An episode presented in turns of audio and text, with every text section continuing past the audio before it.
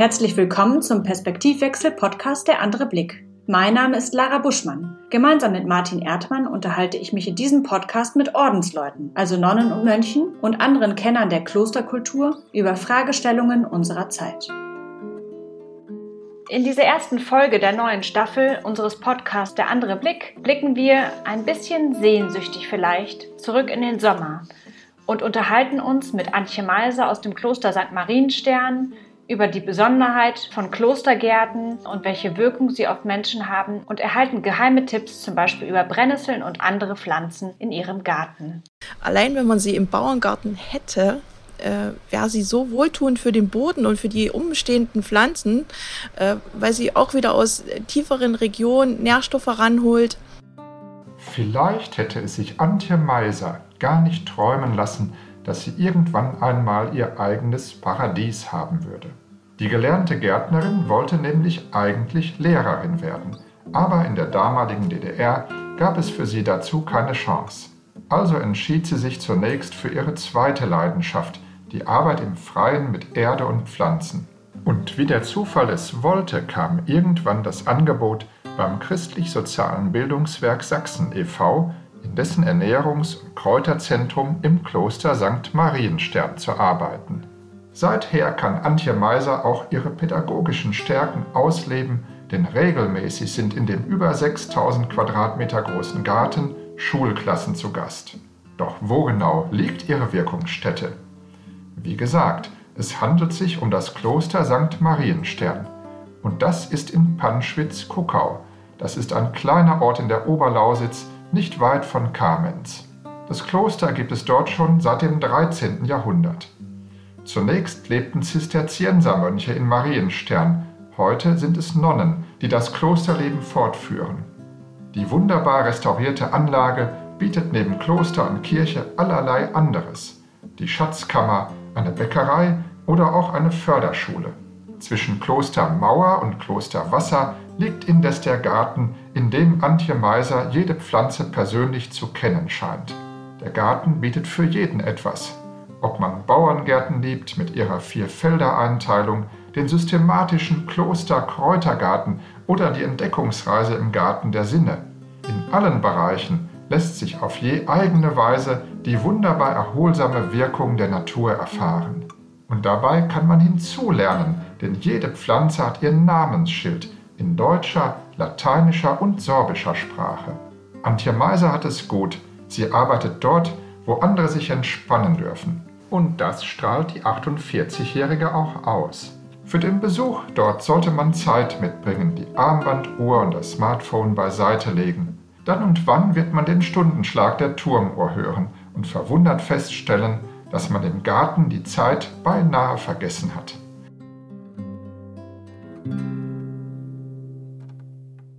Willkommen, Frau Antje Meiser. Wir sitzen im Garten bei Ihnen und ähm, sie empfangen uns hier im Ernährungs- und Kräuterzentrum im Kloster St. Marienstern. Und hinter uns plätschert es eben noch vom Regen, jetzt noch vom Brünnlein. Wir sitzen hier zu dritt mit Martin Erdmann. Von mir auch herzlich willkommen heute zu unserem Podcast hier in der Oberlausitz. Wir freuen uns sehr, dass wir hier sein dürfen. Ich heiße Sie alle sehr herzlich willkommen, liebe Zuhörer, liebe Gäste hier im Ernährungs- und Kräuterzentrum. Ja, unser Kloster in Panschwitz-Kuckau. Ich glaube, es gibt keine schönere Oase in der Oberlausitz wie hier in unserem wunderschönen Garten. Dieser ist sechseinhalbtausend Quadratmeter groß. Es wachsen circa 8000 verschiedene Pflanzen hier in unserem Garten in acht verschiedenen Teilbereichen. Jeder Teilbereich ist natürlich eine Besonderheit, verschiedene Farben, Blütenformen, zu einem ganz bestimmten Thema ausgerichtet. Und darüber möchte ich Sie heute informieren. Frau Meiser, wie sind Sie denn zu dem Thema Gärten überhaupt gekommen? Gab es da äh, eine ganz klassische Ausbildung, wo Sie einfach reingerutscht sind? Oder gab es einen Erweckungsmoment oder eine besondere Berührung? Kann Sie uns da ein bisschen mitnehmen? 1989 war ich in der 10. Klasse und äh, ich hatte mich damals schon äh, in die Unterstufenlehrerin so ein kleines wenig verliebt und ich wollte immer Unterstufenlehrer werden. Leider hatte das zu DDR-Zeiten nicht so geklappt und bin dann klassisch der Gärtner geworden, weil ich gedacht habe, die Liebe zu den Blumen, die hattest du eigentlich immer schon. Und ja, so bin ich dann 2004 hier beim Christlich-Sozialen Bildungswerk gelandet, äh, in dem Klostergarten. Und ja, mittlerweile bin ich hier die Leiterin. Und ich freue mich eigentlich jeden Tag auf Arbeit zu kommen, liebe meine Blumen, meine Mitarbeiter, die mich natürlich tatkräftig unterstützen. Ja. Hatten Sie schon in der Schulzeit Kontakt zu dem Kloster oder sind Sie hier mal gewesen? Zu DDR-Zeiten war es natürlich ein bisschen schwierig, hier in das Kloster zu kommen, aber wir sind natürlich, ich wohne ja hier in der Nähe, äh, sehr viel vorbeigekommen, vorbeigefahren. Aber in diesem Glanz, äh, so wie das heute hier zu sehen ist, gab es damals natürlich noch nicht gerade diese wunderschönen Farben in diesem Rot-Weiß, äh, das gibt es erst seit 1998 in der, seit der Landesausstellung, wurde das mich das ganze Kloster äh, renoviert und saniert. Und ja, seitdem begrüßen die, Schwestern uns hier tagtäglich im Klosterhof und ja, es ist immer eine Freude herzukommen. War das auch der Startzeitpunkt für das Kräuter- und Ernährungszentrum oder wann ist das eigentlich genau entstanden? Das Ernährungs- und Kräuterzentrum entstand 1993 hier. Und zwar war dieser Bereich, in dem wir jetzt ja eigentlich sitzen, von den Schwestern noch bewirtschaftet als öffentliche Gärtnerei. Und sie sind ja über das Klosterwasser gekommen, was auch heute sehr, sehr viel Wasser mit sich führt. Und äh, dieses Wasser hat am 3. August 1991 ein schweres Hochwasser hier in Panschwitz-Kuckau verursacht.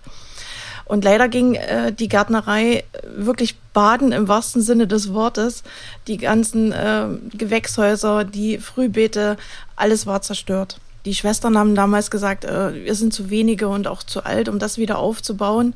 Und deswegen hat sich dann das christlich-soziale Bildungswerk mit der Gartenbaufachschule Pillnitz zusammengetan und haben hier diesen Garten dann wieder neu entstehen lassen. Gibt es denn heute trotzdem noch den Kontakt zum Kloster und ähm, zu den ähm, Schwestern, die hier wohnen? Und wie viele sind das noch? Also es wohnen hier zwölf Schwestern, also sie leben hier und natürlich haben wir eigentlich tagtäglich Kontakt äh, zu den Schwestern. Äh, wir haben nämlich gerade unsere Katze von den Schwestern hier gesehen und manchmal kommt die Schwester und sucht ihre Katze und da kommt man natürlich sehr oft ins Gespräch. Wir haben natürlich äh, wirklich ein sehr, sehr gutes Miteinander hier im Kloster. Ich glaube, die Schwestern freuen sich auch immer mal, wenn sie wieder einen Plausch halten können. Und ja, so sehen wir uns eigentlich tagtäglich. Sie haben gerade das christlich-soziale Bildungswerk genannt. Hat das hier eine regionale Bedeutung, also über den Garten hinaus? Was macht das genau? Wer ist der Träger? Unser Garten ist über den christlich-sozialen Bildungswerk. Das ist ein Verein, ähm, dem wir sozusagen angehören. Wir haben nicht nur den Klostergarten hier, das Ernährungs- und Kräuterzentrum, sondern wir haben auch eine Kinder- und Jugendfarm in Hoyerswerda, äh, wo Kinder ihre Freizeit ja teilen können, wo sie vormittags zum Projektunterricht kommen können. Und wir haben natürlich 15 Kindergärten in unserer Hand, die auch hier in der Region sind, gerade viel in dem, im sorbischen Land. Und ja, die unterstützen wir natürlich, die Kindergärten als Verein. Das heißt, am Ende sind Sie doch noch zu Ihren Kindern gekommen, die hier in den Garten kommen und wo Sie Bildungsarbeit machen können, ne? Genau, wir begrüßen hier nach Corona natürlich sehr, sehr viele Schulklassen, die zu einem Projektunterrichtsthema zu uns in den Garten kommen. Also hier bekommen die Schüler in der dritten Klasse äh, zum Sachkundeunterricht nochmal ganz, ganz viele Hinweise. Wie sieht Getreide aus? Wie kann das angebaut werden? Wie hat der Bauer früher das Getreide angebaut? Wie macht das der Bauer heute? So vergleichen wir. Dann backen wir natürlich leckere, frische Brötchen selber. Und die Kinder werden dann durch den Garten geführt, machen die Kräuterbutter selber, wird dann gemeinsam verkostet. Ja, und dieser Bildungsbereich war dann eigentlich die Lücke zu meinem zweiten Standbein, den Erzieher. Ähm, ja, wo ich dann die letzten zehn Jahre eigentlich tätig war und jetzt doch wieder zurückgekommen bin zu meinen Blumen. Kommen wir einfach mal zu den Blumen. Das ist ja erstmal unübersehbare Fülle von Blumen und Pflanzen, die hier gedeihen. Aber Sie haben am Anfang ja schon erwähnt, es gibt bestimmte Bereiche oder eine Aufteilung, eine thematische Aufteilung des Gartens. Vielleicht können Sie uns das einfach ein bisschen mehr so vor Augen führen, weil es ist ja ganz schwer, so auf der Tonspur einen Garten zu erleben. Eigentlich muss man da ja drin sein und das äh, sehen und riechen und fühlen. Aber vielleicht schaffen Sie das, uns das etwas näher zu bringen. Also welche Bereiche gibt es und warum gibt es diese Bereiche? Wenn Sie durch unser großes grünes Eingangstor kommen, werden Sie natürlich begrüßt äh, mit einem Spruch, immer zu einer Bauernregel äh, passend. Äh, und dann stehen Sie eigentlich schon genau in dem ersten Bereich, das ist unser Kommunikationsbereich, der einlädt, sich miteinander zu unterhalten, allein schon durch das äh, neu gewonnene Kaffee, was wir seit letztem Jahr mit der Bäckerei äh, zusammen betreiben, Dazu gehört natürlich auch die Ausstellung im Eiskeller, dieses Jahr mit äh, sorbischen Trachten aus dem Fundus von Rosenthal. Und dann geht man weiter, man kommt durch den Kreativbereich, äh, in dem die Originalkirche nachgebaut wurde als eine Rutsche und verschiedene äh, Musikinstrumente. Und so kann man langsam über unseren Wegen weiterkommen zum Bauerngarten mit den vier gleich großen Feldern, das Wegekreuz in der Mitte, durch einen Bosskopf-Apfelbaum geschmückt. Man kann unter diesem Apfelbaum sich auf Holzstämme setzen und den Garten so ruhen lassen. Ganz viele Obst- und Gemüsesorten, die hier angebaut werden. Den Zierwert mit den vielen Blumen nicht vergessen. Und auch ganz, ganz viele Kräuter, die hier äh, in Kombination mit den Kulturpflanzen angebaut werden. Wir suchen uns natürlich auch immer Pflanzen aus, die zusammengehören können. Wir achten auf Mischkulturen, wir achten auf die Fruchtfolgen, ja, auch auf alte Sorten, die sich hier bewährt haben. Äh, auf diesen schweren Boden zu wachsen. Ja, und wenn man diesen Bereich erkundet hat, hat man eigentlich schon die Hälfte vom Garten gesehen und kommt dann in den historischen Kräutergarten. Eigentlich ist das genau der schönste Bereich, den liebe ich besonders, weil da 24 Heilküchen und Gewürzkräuter stehen, die originalgetreu nachgebaut wurden. In der Anordnung der einzelnen Beete, Beetbreite, Wegbreite kann man ganz genau erkunden. Jede Pflanze kann man einzeln sich anschauen, man kann riechen. Man kann auch schmecken, äh, wirklich auch mal fühlen, wenn man mit der Hand allein über den Fenchel mal streicht, wie sich das eigentlich anfühlt, diese Federblätter. Und um diesen äh, Hortulus, wie man diesen kleinen historischen Kräutergarten spricht, äh, sind Apothekerbeete angelegt. Auch die kann man wieder einzeln erkunden. Äh, für jede Krankheit soll ja ein Kraut wachsen und das ist in diesen Beeten dargestellt. Und kommt so in den Garten der Sinne. Und dieser Bereich ist zwar der größte Bereich und auch sehr, sehr vielfältig, was Blütenfarben, Blütenformen, die einzelnen Gewächse, mal mit Stacheln, mal ohne Stacheln. Wer gerne möchte, kann diesen Bereich, den Garten der Sinne, auch barfuß erkunden, denn es gibt hier verschiedene Fußbodenunebenheiten, die ganz besonders einladen, mal wieder etwas Gutes für die Füße zu tun. An den Garten der Sinne anschließend äh, kann man sich die Trockenmauer und auch den Steingarten anschauen. Der Steingarten endet mit einer, mit einem wunderschönen Teich und einer Bachanlage. Und auch hier finden wir sehr, sehr viele Kräuter, die an den, ja, an den einzelnen Ufern stehen. Zum Beispiel der Fieberklee, der schon vom Namen her sagt, ach, Fieber, ne, kann man einsetzen, äh, wenn man hohes Fieber hat. Oder auch die Bachminze, äh, die ja eigentlich äh, die Ursprungsform von unserer Pfefferminze ist. Also auch das kann man hier alles nachlesen. Ja, und der größte und schönste Teil, den man nicht so viel verarbeiten muss, das ist natürlich unsere Streuobstwiese, die wirklich so naturnah gehalten werden kann und ja, sich die Wiesenkräuter, die Wiesenblumen einfach entfalten können, die Insekten, die Schmetterlinge äh, hier ihr Paradies finden. Und ich glaube, äh, wenn das jetzt keine Einladung war. Wir, das war auf jeden Fall eine Einladung. Und wir sind ja schon hier und können diese Einladung nochmal unterstreichen, dass es sich lohnt, hierher zu kommen. Wir haben ja jetzt den besonderen Fokus auf das Thema Klostergarten hier. Und Sie sagten gerade, der eine Teil des Gartens wurde originalgetreu angelegt. Können Sie uns nochmal verraten, nach welchem Original und was dahinter steckt und was wir davon nochmal lernen können? Der historische Kräutergarten, den nennt man auch Hortulus das originalgetreu nachgebaut nach einem Gedicht. Der Abt Wallerfried Strabo hat im 9. Jahrhundert äh, ein Gedicht geschrieben in 444 Verslein, alles in Latein und hat eben wirklich diese 24 Heilküchen und Gewürzkräuter beschrieben. Also angefangen von der Rose über die weiße Lilie, den Schlafmohn, über die Eberraute und so weiter, Frauenminze, was haben wir noch stehen, den Rettich, den Kürbis. Halt, 23 Pflanzen. Eine Pflanze fehlt, das ist die Melone, weil die können wir aus klimatischen äh, Bedingungen halt noch nicht anbauen. Aber vielleicht zeigen uns die nächsten Jahre ja doch noch was anderes vom Klima her, dass wir mutig genug sind, äh, die Pflanze im Garten anzubauen. Die Melone gegenüber dem Kürbis, ich habe da vorhin auch Zucchini gesehen, ist sie denn so viel mehr wärmebedürftig? Oh ja, sie braucht sehr, sehr viel Wärme. Klar geben unsere Klostermauern intensive Wärme ab. Also viele Besucher, die wir haben, die wirklich die staunen, dass wir schon jetzt im, im Juni rote Tomaten in unserem Garten haben. Also wir sind hier schon sehr, sehr geschützt. Aber die Melone braucht eben wirklich äh, ein, ein feuchtes, sehr, sehr warmes Klima. Müssen Sie dann eine Taschenmelone nennen, weil die so klein sind? Aber ich habe gesehen, dass da auch Wein wächst, zum Beispiel an der Klostermauer. Da gibt es auch eine Information über Weinbau in Sachsen. Sie haben vorhin so im Vorgespräch gesagt, der heilige Benno hätte den Wein nach Sachsen gebracht. Wie hängt das genau zusammen? Wann war das? Und gibt es heute noch Weinbau ähm, hier drumherum ums Kloster? Also man sagte dem Bischof Benno nach, dass er den Wein nach Sachsen gebracht hat und besonders auch in das Elblandtal wir an unserer Klostermauer, dadurch, weil das die Südmauer ist, sehr, sehr warm wird, äh, haben wir hier in drei Fässern natürlich den Wein zum Anbau bereit. Ja, ich glaube, tiefstes Mittelalter. Ich kann jetzt, glaube ich, keine genaue Zahl sagen, wann das genau war.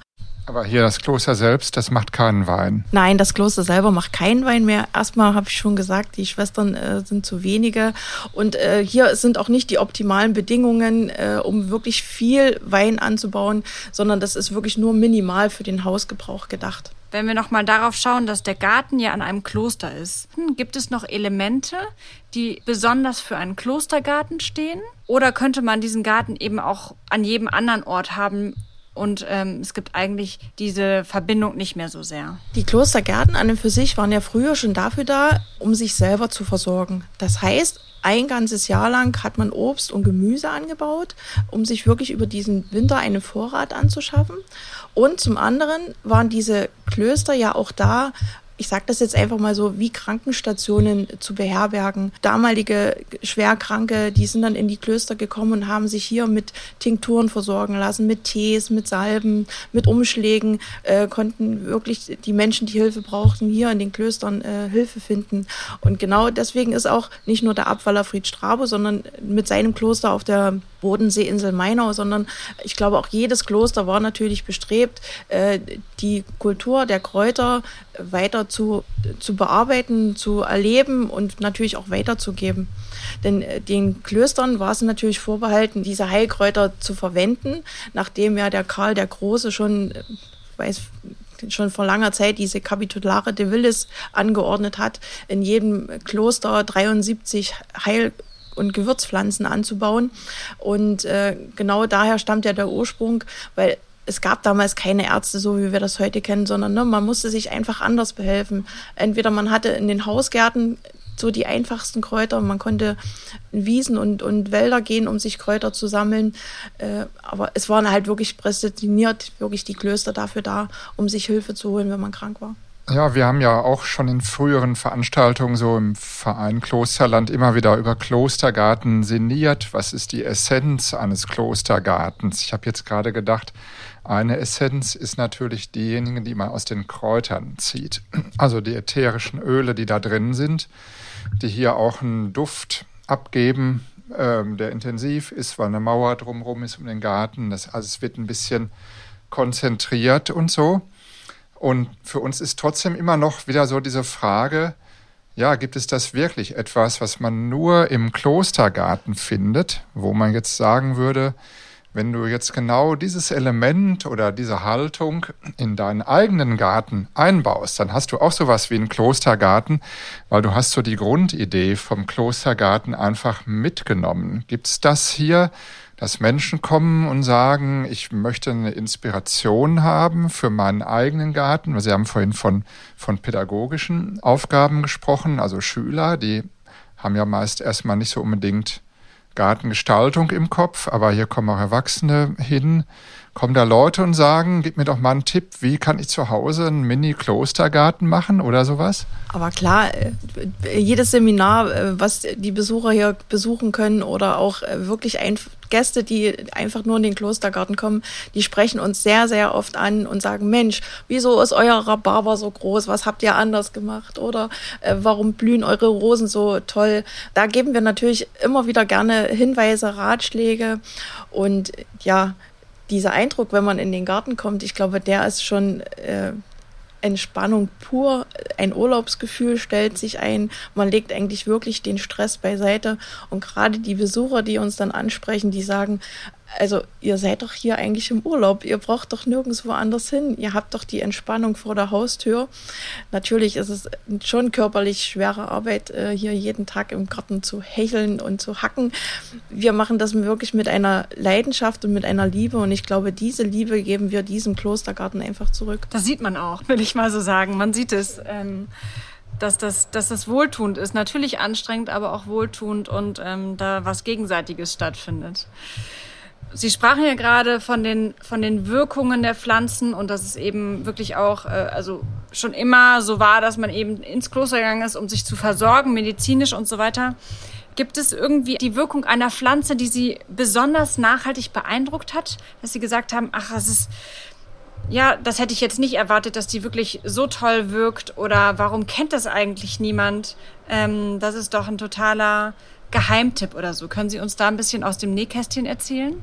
Da kann ich natürlich über viele Kräuter erzählen, aber ich glaube so, die für mich beeindruckendste Pflanze war die Brennnessel oder ist immer noch die Brennnessel, weil die Brennnessel eigentlich so wirklich total verpönt eigentlich so im Garten ist. Keiner will sie haben, weil sie doch irgendwie äh, nur Unruhe stiftet im Garten. Dabei ist die so wertvoll im Garten.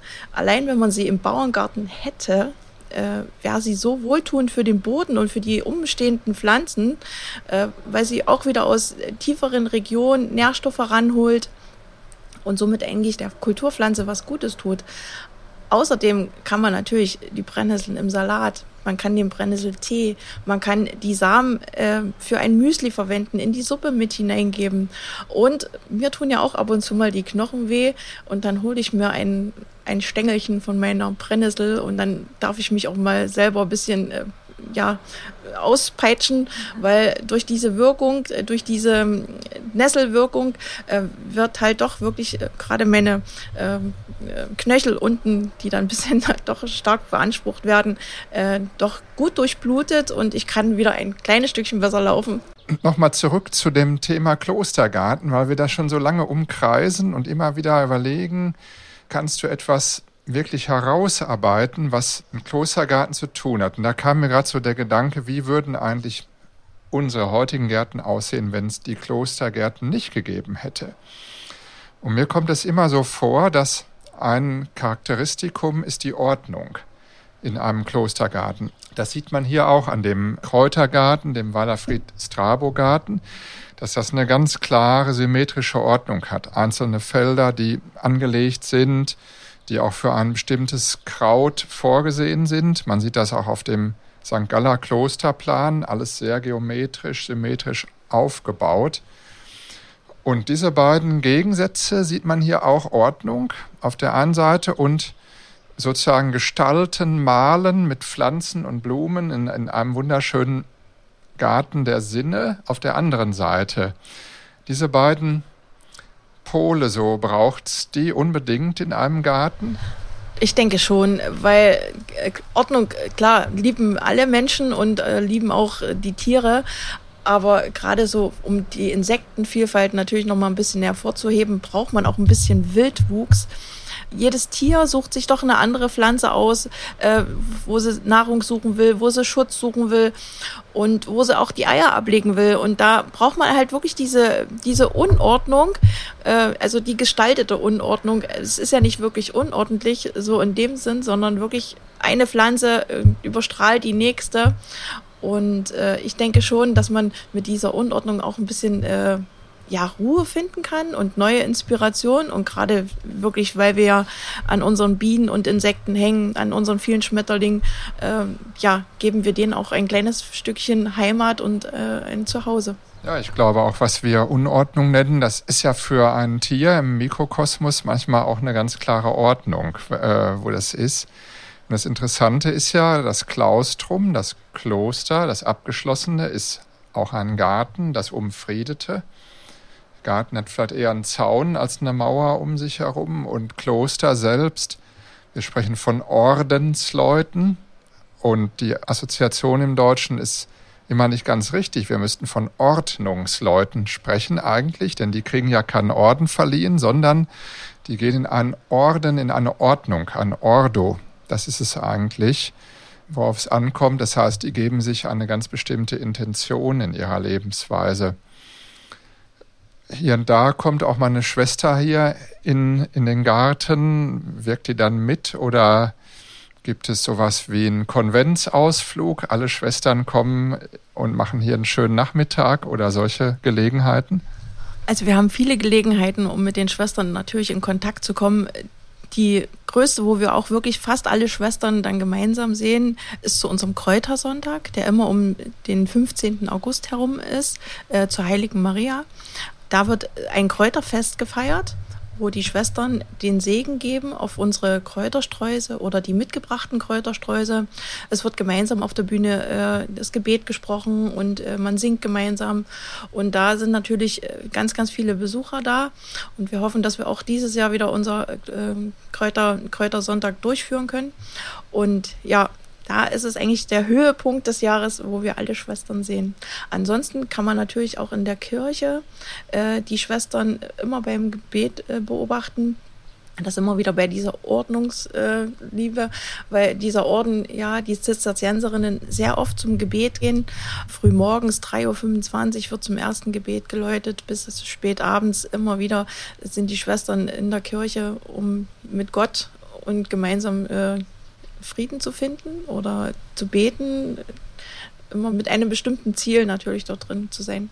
Ich würde gerne noch mal schauen, ähm, was die Menschen suchen, die hier zu Ihnen ins Kloster kommen. Natürlich gibt es ja die, die einfach mitgenommen werden, also die Schul Schulgruppen und Kindergärten, wo ja auch ein klarer Bildungsauftrag dahinter ist. Ähm, aber die Leute, die jetzt äh, als Einzelbesucher hier hereinströmen, ähm, wo verweilen sie und welche Fragen haben sie?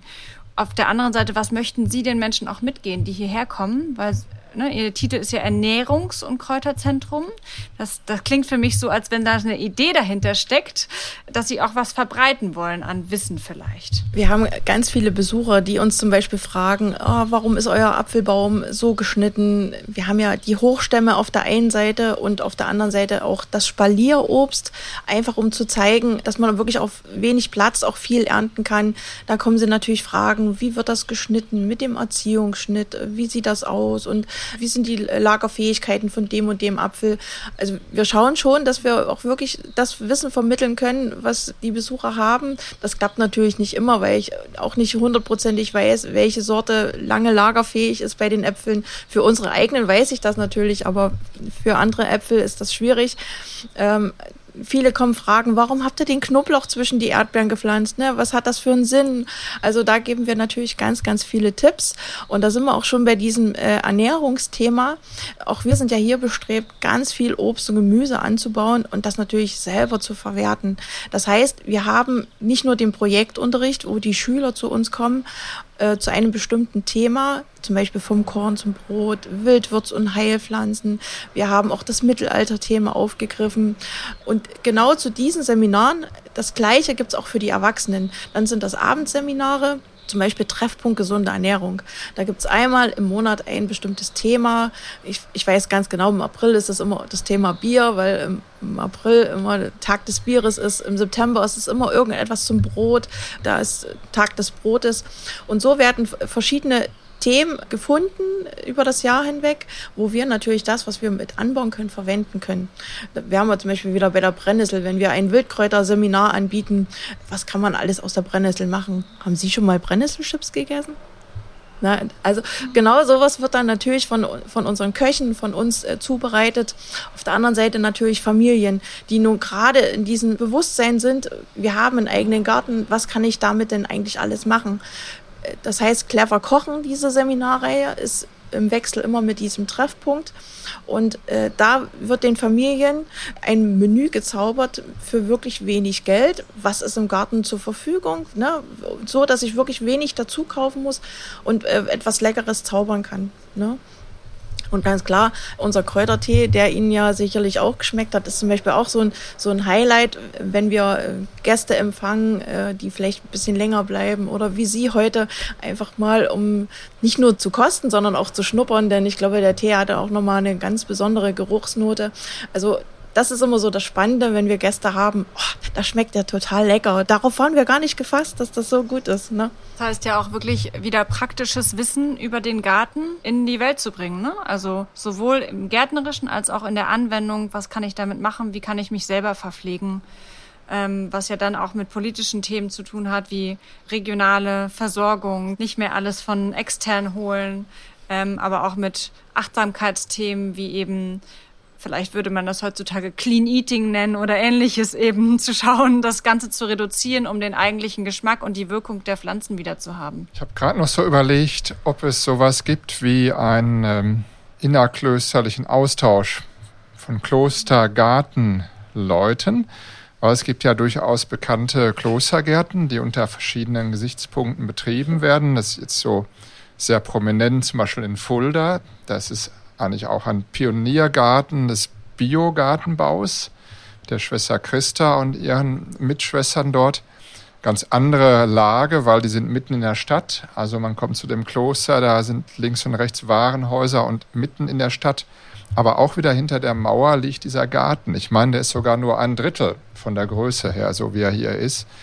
Also gibt es da sowas oder wäre das nicht eigentlich ähm, spannend, wenn es so einen Austausch gäbe? Also ich weiß, dass unsere Schwestern immer mal wieder Besuch aus anderen Klöstern haben. Wir für unseren Garten, klar, wir bekommen ganz viele Besucher aus, aus allen Regionen, die uns immer wieder sagen, Mensch, waren Sie schon mal da oder war schon, ne? Also ich, ich kann nur wirklich sagen, wir freuen uns über jeden Besucher und ich selber war letztes Jahr zum Beispiel mit meinem Mann im Thüringischen unterwegs. Wir waren im Kloster Fessra und auch dort habe ich mir mal den Klostergarten angeschaut. Da dachte ich so, oh, dann wäre ich in einem Tag fertig mit Unkraut ziehen, auch so klein. Und wenn ich unseren großen Riesengarten hier sehe, dann denke ich, ja, okay, du hast den großen Garten und der ist doch, doch ein ganzes Stück schöner und größer. Ja, Kloster Festra ist auch ein Mitglied bei Klosterland übrigens. Ich würde gerne noch zwei Fragen stellen. Und zwar das eine ist, als praktischen Tipp, welche Pflanzen gibt es, die eigentlich wunderbar in unserer Region wachsen und die vielleicht wirklich in Vergessenheit geraten sind, die Sie unbedingt empfehlen würden, wieder in die eigenen Gärten auf die Balkone zu integrieren, weil es tolle Nutzpflanzen sind, die eine bestimmte Wirkung haben. Haben Sie da noch einen Geheimtipp für uns? Wir waren ja vorhin schon mal bei dem Salbei hängen geblieben. Also ich glaube, der Salbei ist so das Allround-Heilmittel für wirklich jedes Wehwehchen, was man so hat, ist wirklich erstens unscheinbar, auch sehr pflegeleicht, braucht nicht viel Pflege. Maximal, dass man wirklich den Blütenstand dann mal abschneidet oder wenn die Pflanze zu groß geworden ist, dass man sie wirklich auch mal rigoros runterschneiden kann, ähm, ohne dass da großer Schaden an der Pflanze äh, passiert. Womit sie nicht ganz so gut kommt, ist Staunässe. Aber ich glaube, wer auf dem Balkon oder im Kübel die Pflanze halten kann, äh, dann passiert das eh meistens nicht. Es sind dann schon eher die normalen Beete, wo sowas passiert. Also wir haben ja angefangen wirklich mal mit diesem Fühlen und Riechen. Und gerade diese Bitterstoffe sind zum Beispiel schon wieder sehr, sehr gut für unseren Körper. Ähm, ich habe Ihnen gesagt, der Salbei ist sehr gut bei Halsschmerzen, bei Entzündungen im Mund. Wir finden den Salbei in der Zahnpasta. Äh, man kann ihn verwenden bei wirklich, wenn man dolle Bauchschmerzen hat. Man kann ihn verwenden, wenn man Fieber hat. Ne? Also einfach wirklich, um alles auszuschwitzen, weil der Salbei ist wirklich dafür da, dass man dieses Schwitzen dann einfach äh, ja verliert. Ne? Aber es gibt auch noch so andere Sachen von dem Salbei. Wir haben wirklich dann das Beispiel gehabt, wir haben Zähne geputzt zusammen, wir haben uns ein Blatt aufgerollt und in die Nase gesteckt, weil der Salbei wirklich das erste Mittel ist gegen Schnupfen, ohne dass man in die Apotheke gehen muss und sich Nasenspray holen muss. Ähm, Salbeiblüten hochprozentigen Alkohol gelegt, äh, hilft bei Verstopfung, sowohl Mensch als auch Tier. Salbei ganz lecker zum Grillen, beim mal aufgespickt, grüne Soße zu Nudeln, Salbei-Nudeln selber machen. Also wirklich so ein Allrounder für alles. Schön. Und jetzt kommt meine zweite Frage noch. Wir wollen uns ja weiter im Rahmen von dieser Podcast-Reihe auch mit dem Thema Klostergärten beschäftigen. Gibt es Fragen, wo Sie denken, die würden viele Menschen interessieren, die man in unterschiedlichen Gärten stellen kann? Also die Frage ist ja immer, was will man vielleicht in seinem eigenen Garten anbauen? Das ist die erste Frage. Die zweite Frage, wie ist dort die klimatischen Bedingungen? Ist es wie gerade im Erzgebirge, wo alles um vier Wochen später ist als bei uns zum Beispiel. Ne? Was kann ich anbauen? Also das heißt, es muss irgendetwas sein, was möglichst spät blüht, aber vielleicht eher geerntet werden kann. Wie sehen die Bodenbedingungen aus? Wie, na, wie ist der Boden? Ist schwerer Boden? Ist es Sandboden wie bei Ihnen gerade oben so im Norden? Ne? Da ist es. Also das sind so Fakten, die man erstmal darlegen muss, wenn man einen Garten hat wenn man etwas anbauen möchte oder wenn man sich einen Garten zulegen möchte. Und dann ist es so, ja, man sucht sich solche Pflanzen auch aus, die halt zu diesen Bedingungen passen. Man sucht sich Pflanzen aus, die vielleicht auch schon ein bisschen mit Nachhaltigkeit zu tun haben. Also das bedeutet ähm, für uns hier, was können wir für Pflanzen anbauen, die vielleicht nicht so viel Wasser brauchen. Denn also unser Wasserverbrauch ist natürlich jetzt hier enorm in den Sommertagen. Welche Pflanzen kommen gut aus, wenn man in Urlaub fährt, die nicht gegossen werden müssen, ne, zum Beispiel. Oder die Leute haben Fragen, Mensch, ich will unbedingt so eine alte Sorte Schwarzwurzel wieder anbauen. Was, was kann ich dafür tun? Weiß jemand, dass das äh, ein Lichtkeimer ist oder ist es ein Dunkelkeimer? Das sind so Fragen, die die Besucher, die Gäste haben. Ja, und wir geben dann natürlich äh, gerne Hilfe und Unterstützung. Was mich betrifft, so ist eine Frage heute beantwortet worden. Können Stangenbohnen auch an eckigen Stangen hochwachsen? weil vor vielen Jahren mal ein Gärtner behauptet hat, die können nur an runden Stangen wachsen, aber ich sehe die von hier aus und die wachsen wunderbar an eckigen Stangen hoch. Also das ist schon mal wunderbar, dass ich jetzt darüber nicht mehr nachdenken muss. Ja, ich habe auch schon äh, viel gelernt, nämlich die Kombinationen, die finde ich ganz spannend. Also wir hatten in einem anderen Podcast auch mit Bruder äh, Felix Weckenmann aus dem Kloster Beuron, der auch Gärtnermeister ist, ähm, haben wir das Thema Vielfalt im Garten und wie sie sich gegenseitig eben unterstützt, diese Vielfalt und beflügelt oder eben zum Wachsen bringt, ähm, besprochen. Und da sagt er auch, also die Monokulturen gehen halt ganz schnell zunichte und in dem Moment, wenn ich vieles kombiniere, dann kann es besser gedeihen und sich unterstützen. Und das fand ich jetzt auch sehr spannend, wie sie diese Kombination ähm, in dem Bauerngarten angelegt haben. Also dass man auf einmal sieht, was hatten sie zwischen den Erdbeeren, Knoblauch.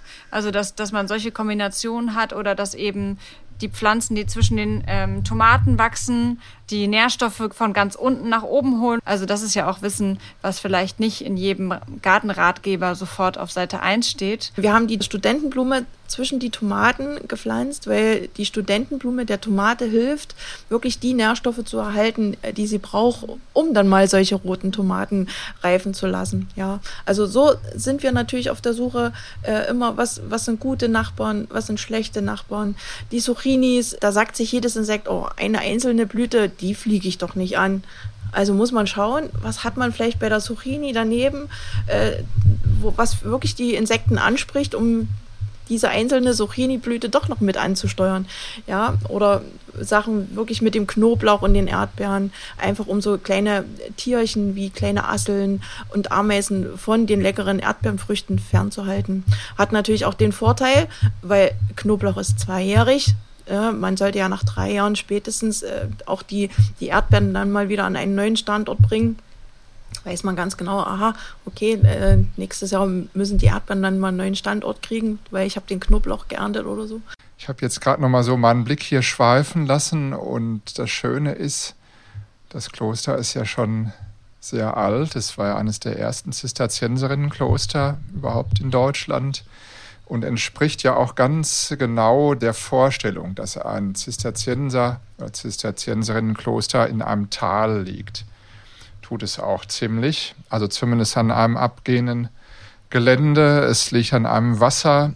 Das ist ja auch der Fall. Also all diese Voraussetzungen sind da und Sie haben das Kleinklima gerade erwähnt. Das kann man halt doch durch die Klostermauer sehr angenehm halten. Das ist für mich auch ein schönes Bild, wie die Mauer halt nicht nur abgrenzt, sondern auch schützt und eigentlich ein Gedeihen fördert. Äh, etwas macht, wo sagt, lasst ein bisschen den Stress draußen oder auch die Einflüsse, die, die da sind. Und dann kommt man hier so hin, sieht, da wächst äh, Erdbeere mit Knoblauch zusammen. Zwei Dinge, die man ja kulinarisch nicht unbedingt äh, in demselben Gericht verwenden würde, obwohl es bestimmt auch Köche gibt, die das machen. Aber man sieht doch beim Aufwachsen können die sich unterstützen. Auch ein schönes Bild halt, dass nicht alles in allen Situationen harmonisch sein muss, aber dass man doch Situationen findet, wo es halt zusammenpasst. Ne?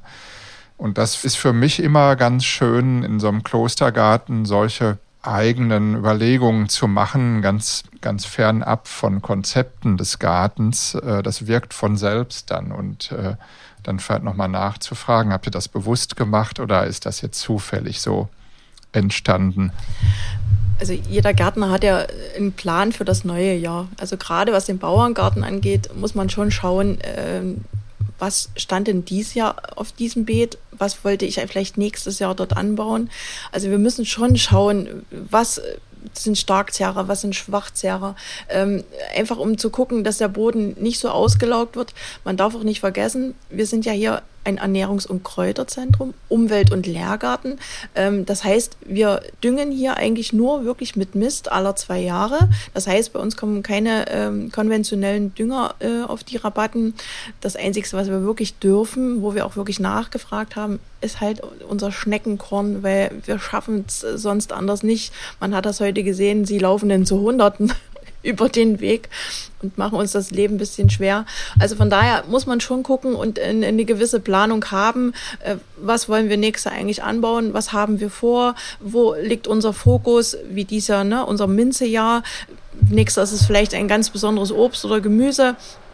Äh, also ich glaube, Planung ist schon wichtig und man muss das auch wirklich äh, durchdenken und äh, schauen, ja, was kann ich Gutes tun für mich, für die Umwelt, für die Tiere, die in diesem Bauerngarten ja genauso leben, egal ob Schnecke oder Mäuschen, Käfer oder Fliege und ja, die Bienen natürlich auch. Und wenn Sie unser schönes Kloster hier so im, im Vordergrund sehen, ähm, ich weiß nicht, ob Sie die Geschichte eigentlich äh, zu diesem Kloster kennen, äh, was 1248 hier gegründet wurde. Und zwar war der Ritter Bernhard von Kamenz mit seinen Knappen und Kumpels auf Jagd und eilten einem Hirsch hinterher.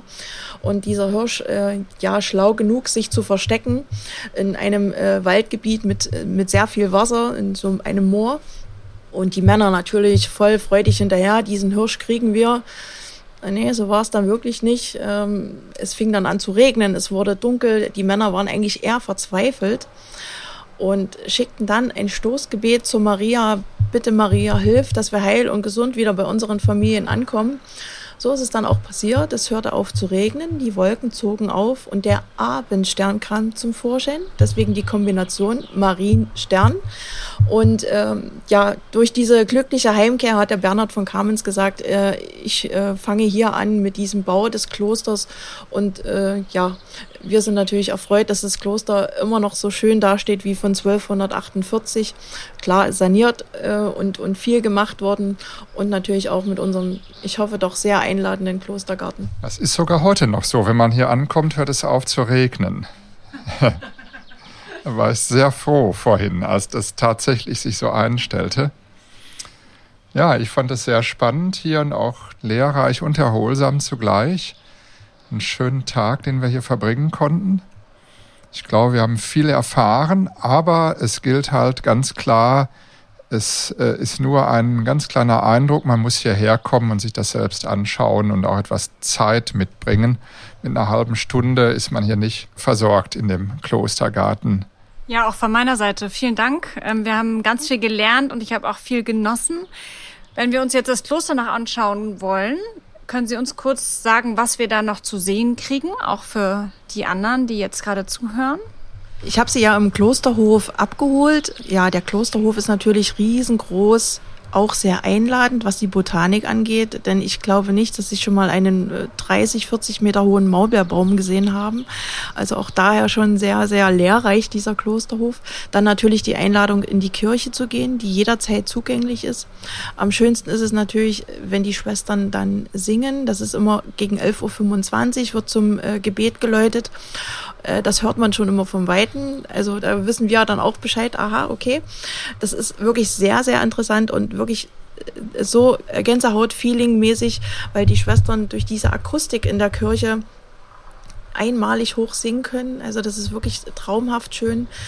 Man kann sich alle Gebäude anschauen, soweit wie sie zugänglich sind. Wir haben ja hier ähm, eine Behinderteneinrichtung mit in dem Kloster. Man kann das Klosterstübchen äh, besuchen, man kann den Klosterladen besuchen, man kann die Schatzkammer sich anschauen. Also da sind alte Reliquien zu besuchen. Also auch sehr interessant, was äh, rund um das Kloster eigentlich passiert ist von der Geschichte her. Und natürlich auch das Leckerste hier im ganzen Kloster, unser Klosterbäcker, äh, die Männer und Frauen, die dort sehr, sehr fleißig sind und jeden Tag leckeren Kuchen backen und dann natürlich in dem Kaffee, äh, den man dann in dem Klostergarten äh, genießen kann, natürlich einladen. Frau Meiser, vielen Dank, dass Sie die Zeit hatten heute für uns und wir wünschen Ihnen vor allem für dieses Jahr, dass die Saison noch gut weitergeht. Eigentlich läuft sie ja fast jetzt erst an, zaghaft mit Besuchern dass trotzdem noch alles gut klappt und viele Menschen es hier genießen können. Dem schließe ich mich an und bedanke mich auch ganz herzlich und hoffe, dass wir wiederkommen können und ähm, dass wir uns vielleicht zu anderer Gelegenheit noch wiedersehen und austauschen können. Ich bedanke mich ganz herzlich, dass Sie uns das heute hier ermöglicht haben, über diesen Podcast äh, doch ein klein wenig Aufmerksamkeit über den Klostergarten, das Ernährungs- und Kräuterzentrum zu schenken. Ich lade alle Besucher ganz, ganz herzlich ein, sich diesen wunderschönen Garten mal anzuschauen. Und äh, wenn Sie mich natürlich persönlich dann auch kennenlernen wollen, wir haben ja auch am Wochenende geöffnet, den Sonntag. Also ich stehe dann auch da und mache Schiebedienst. Also so ist es nicht. Und würde mich natürlich über ganz, ganz viele Besucher freuen. Vielen lieben Dank. In der nächsten Folge sprechen wir mit Pater Johannes Pausch über die Angst vor Flexibilität und Dynamik und Möglichkeiten, neue Wege zu entdecken, die das Leben fördern. Und immer dort, wo es gelingt, Beziehungen herzustellen, beginnt Wachstum. Beim Komposthaufen, der Wandlungsprozess äh, ereignet sich nur in einem Beziehungsprozess. Ja? Und das ist bei Menschen so, das ist in der Psychotherapie so, das ist in der Krankenbehandlung so, das ist auch in der Schule so, das ist überall. Ja. Und immer dort, wo Beziehungen gelingen, da wird Leben gefördert.